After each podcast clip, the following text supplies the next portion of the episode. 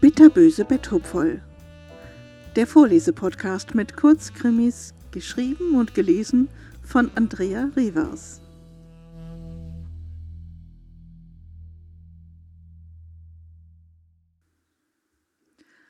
Absacker. Der Aufzug suchte leise nach unten. Gedämpfte Musik erschallte aus versteckten Lautsprechern. Alissa kontrollierte ihre Gesichtszüge im Spiegel. Irgendwie hatte sie eine Veränderung erwartet. Eigentlich sollte man es ihr doch ansehen. Es war schließlich das erste Mal gewesen, dass sie einen Menschen getötet hatte, und doch sie sah aus wie immer. Es hieß doch immer, dass Mörder eiskalte tote Augen hätten, doch ihre Augen sahen eher müde aus, nicht tot. Sie wusste immer noch nicht so recht, was sie in diese Situation gebracht hatte. Vor einer Stunde war noch alles normal gewesen. Sie war mit Andreas hier im Hotel angekommen, zu einem gemütlichen Wochenende zu zweit. Darauf hatten sie sich schon so lange gefreut. Es war das erste freie Wochenende seit fast zwei Jahren, das sie gemeinsam mit einem Kurzurlaub verknüpfen wollten. Doch irgendwie war es nicht so gelaufen, wie sie es sich vorgestellt hatte. Sie zupfte vor dem Spiegel ihre Kleidung zurecht. Mist, da war ein Riss in ihrem Jackenärmel. Er hatte sie gegen den Nachttisch gestoßen und der Leuchtenschirm war zerbrochen. Sie hatte sich mit dem Ärmel in den Glasscherben verheddert, als sie nach der Nachttischlampe griff. Und dann hatte sie weit ausgeholt und ihm die defekte Leuchte voll in den Schädel gezogen. Er war direkt zusammengebrochen und hatte nur noch leicht gezuckt. Sie hatte sich gebückt und ihm in das schmerzverzerrte Gesicht geblickt. Und dann hatte sie noch einmal ausgeholt und ihm den Rest gegeben. Der Typ würde sich nie mehr an einer Frau vergreifen. Sie war über sich selbst verwundert, wie nüchtern sie in der Situation reagiert hatte. Mit einem sauberen Taschentuch hatte sie alle Stellen abgewischt, die sie berührt hatte, hatte sich dann noch einmal vergewissert, dass nichts auf ihre Anwesenheit hindeutete und dann vorsichtig das Zimmer verlassen. Gott sei Dank hatte niemand in den Nebenzimmern auf den Lärm reagiert. Die Zimmer waren wirklich gut schallgedämmt. So konnte sie gemäßigten Schritts zum Aufzug gehen und war nun auf der Fahrt nach unten, um ihr eigenes Zimmer aufzusuchen.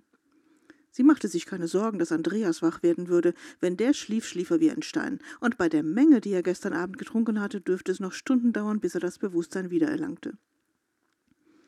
Wahrscheinlich würde er sich nicht mal an den Typen in der Bar erinnern, der die ganze Zeit mit ihr geflirtet hatte und steif und fest behaupten, sie hätte die ganze Zeit neben ihm im Bett gelegen. Warum hatte sie sich bloß von diesem Idioten beschwatzen lassen, mit ihm noch einen Absacker auf sein Zimmer zu nehmen? Sie war doch nicht so naiv. Doch der Ärger über Andreas, der sich als eingebildeter Whisky-Kenner vorgenommen hatte, sein ganz privates Whisky-Tasting zu veranstalten und die komplette Barkarte systematisch von oben nach unten durchgearbeitet hatte, war groß.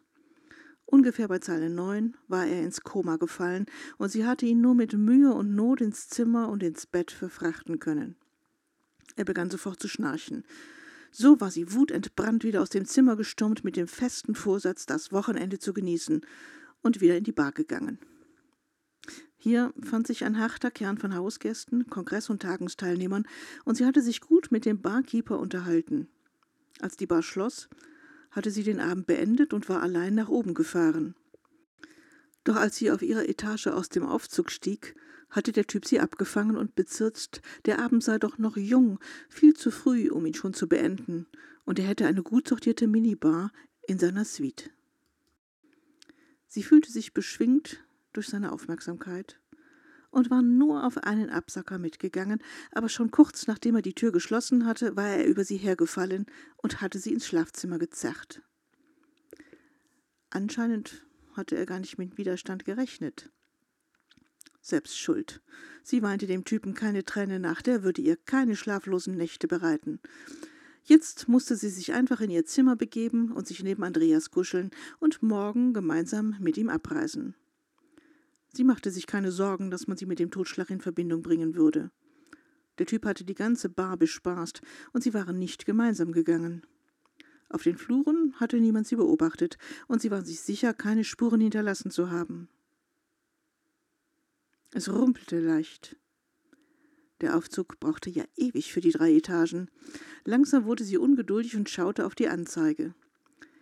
In diesem Moment hörte sie ein schleifendes Geräusch. Es knallte, als wenn etwas gerissen wäre, und die Kabine kam mit einem kleinen Hopser zum Stillstand.